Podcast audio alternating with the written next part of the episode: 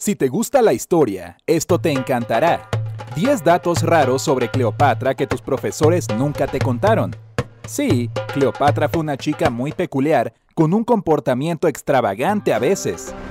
Ya sea que la hayas visto representada en la gran pantalla o aprendiste sobre ella en la escuela, o probablemente una combinación de ambas. Cleopatra es uno de los nombres más conocidos del mundo.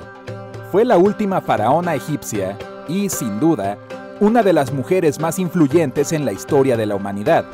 Pero debido a que la historia de la vida de la reina se ha contado en tantos libros y películas, puede ser difícil separar los hechos históricos de la ficción. Pero estamos a punto de eliminar algunos de los mitos más populares sobre Cleopatra y vamos a abrirte los ojos a varios hechos extraños de su biografía real. Número 1. Cleopatra se casó con dos de sus hermanos menores. Oh cielos.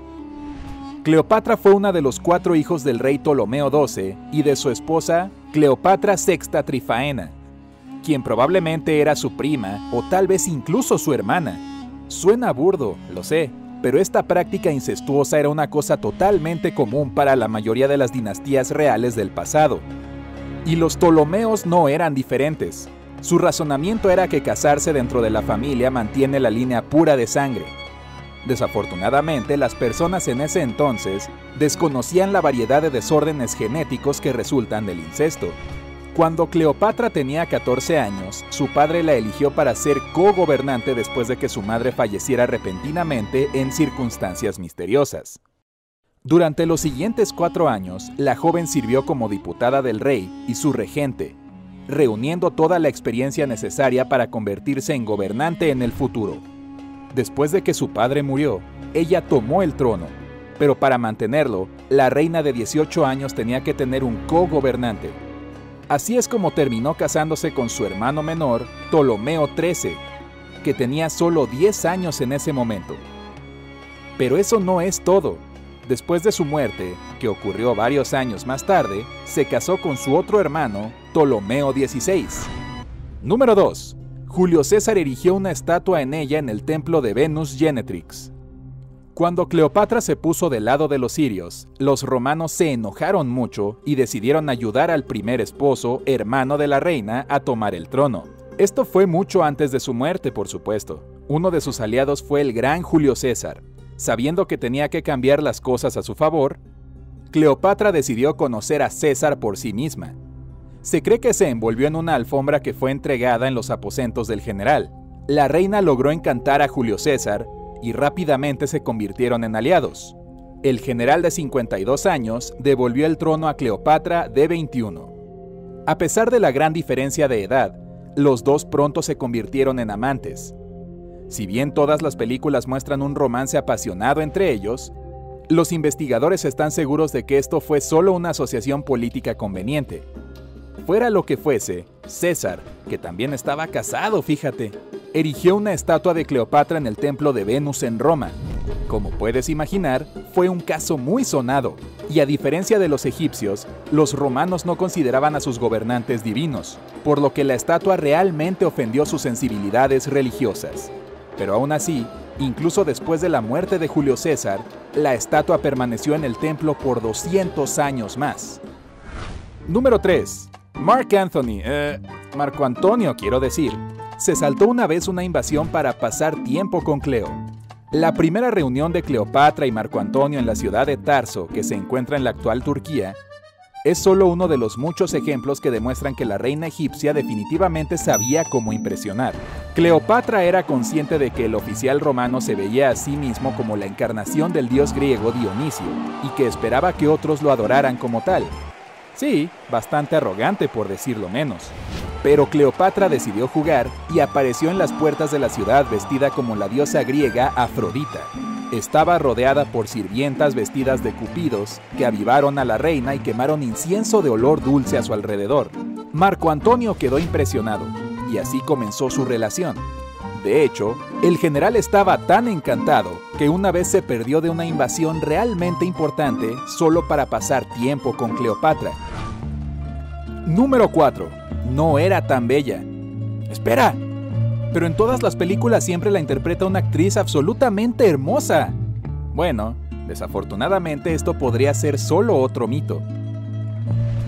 En febrero de 2007, se descubrió una moneda antigua con un retrato de Cleopatra y la imagen no era la de una belleza. Eso no quiere decir que fuera fea ni nada, solo un poco ordinaria. En cualquier caso, sus contemporáneos vieron su belleza no tanto en su aspecto, sino en su ingenio, carácter y carisma irresistible. Diría que tenían la idea correcta de lo que es la verdadera belleza. Número 5. Cleopatra no era solo una gobernante, también era una madre. Mientras que Cleopatra no tuvo hijos con sus hermanos, sí tuvo hijos de Julio César y Marco Antonio. Su hijo con César se llamaba Cesarion, que significa pequeño César. Cleopatra también tuvo tres hijos con Marco Antonio, Alexander Helios y Cleopatra Selene, gemelos nombrados en honor al Sol y la Luna, y un hijo que llamó Ptolomeo Filadelfo, o Ptolomeo el hermano amante. Número 6. Le encantaba gastar dinero, pero no solo en sí misma. Cleopatra gastó alrededor del 50% de su parte de los ingresos del reino en belleza y otros lujos, pero también era una gobernante extremadamente eficiente que se preocupaba por su gente. La reina implementó programas de bienestar público que hicieron de Alejandría una ciudad poderosa, adinerada y famosa. Número 7. Puede que Cleopatra no haya muerto por una mordedura de serpiente. La muerte de Cleopatra sigue siendo un tema de debate. Según la leyenda más popular, obligó a una víbora venenosa a morderla en el pecho, pero una muerte horrible y dolorosa como esta duraría horas, y esto contradice el hecho de que ella murió rápidamente. El historiador antiguo Strabo escribió que Cleopatra siempre tenía con ella un peine empapado en veneno, por lo que posiblemente podría haberse suicidado con él, una manera peluda para morir. Otros historiadores creen que la reina podría haber bebido una mezcla letal de veneno de varias serpientes. Un comité serpentino de la muerte. Número 8. Sabía hablar árabe egipcio, y sí, eso fue un gran detalle. El caso es que la reina era miembro de la dinastía Ptolomeo, que gobernó Egipto durante 300 años. Esta dinastía descendió de Ptolomeo I, un general griego macedonio bajo las órdenes de Alejandro Magno.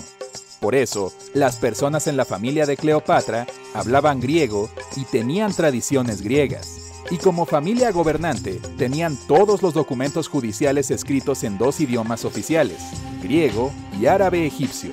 Sorprendentemente a los egipcios no les molestaba que los griegos gobernaran su país.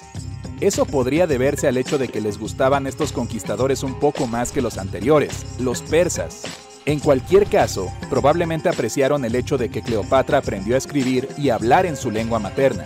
Además de eso, Cleopatra fue la primera en su familia en aceptar la cultura local, las costumbres antiguas y los dioses egipcios. Incluso logró persuadir a su gente de que ella era la reencarnación de la diosa Isis. Oye, su tarea era hacer Egipto grande de nuevo. Número 9. El famoso maquillaje de Cleopatra era una especie de protección. Muchas imágenes de Cleopatra representan a la reina icónica con su maquillaje característico. Ojos gruesos forrados con col negro, que a menudo seguían bajando a los lados de su cara formando espirales y patrones.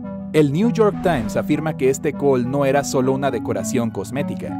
Contenía cuatro sustancias a base de plomo y se usaba para defenderse de las infecciones oculares, que eran comunes en el antiguo Egipto. El plomo era tóxico para las bacterias que causaban estas infecciones. Como una talentosa química, Cleopatra probablemente se dio cuenta de esto y usó el col para su ventaja. Pero eso aún plantea la pregunta, ¿fue realmente una buena idea poner sustancias tóxicas a base de plomo en su cara? ¿Y le preguntas a alguien que se casó con dos de sus hermanos? ¿Qué es entonces un poco de plomo? Número 10. Cleopatra era dueña de una fábrica de perfumes. El don de la reina para la química también explica su creencia en que las fragancias podían convertirse en una herramienta de persuasión. Por lo tanto, ella aprovechó al máximo sus poderes. Además, Cleopatra incluso tenía su propia fábrica de perfumes. Las ruinas de esta fábrica fueron encontradas cerca de Ein Gedi, que está situado en el Mar Muerto. Ese lugar también se usó como salón de belleza y spa. Cleopatra guardó las recetas de diferentes perfumes en su libro, Gynesiarium Libri, Desafortunadamente para nosotros, este libro, junto con todo el conocimiento del control mental en él, se perdió en un incendio en la biblioteca de Alejandría. Demasiado lamentable. Oh, y aquí hay un bono. Cleopatra gastó dinero en un cóctel que hoy equivaldría a más de 16 millones de dólares. Cleopatra era del tipo que fácilmente gastaría una fortuna solo para demostrar un punto. Según una leyenda, Cleopatra una vez hizo una apuesta con Marco Antonio. Ella dijo que podría gastar 10 millones de sestercios en una sola cena. Un sestercio era un tipo de moneda utilizada en la antigua Roma, Así que, para ponerlo en perspectiva, equivaldría alrededor de 16,7 millones de dólares en la actualidad. Sorprendentemente, la reina comenzó con una comida bastante modesta, pero cuando terminó de comer, hizo que un sirviente le trajera una taza de vinagre. Luego se quitó uno de sus pendientes de perlas y le quitó la gema. Se dijo que la perla era la más grande de toda la historia y una obra única de la naturaleza, bueno, la señorita Cleopatra solo dejó caer esa obra maestra de la madre naturaleza en el vinagre, la vio disolverse y bebió este cóctel improvisado. Créelo o no, las pruebas modernas han demostrado que las perlas sí se disuelven en vinagre, pero les toma más de un día desaparecer por completo. Lo que plantea la pregunta, ¿qué tan potente era el vinagre que estaban usando en el antiguo Egipto? ¿Cuál de estos hechos sobre la gran reina te impresionó más?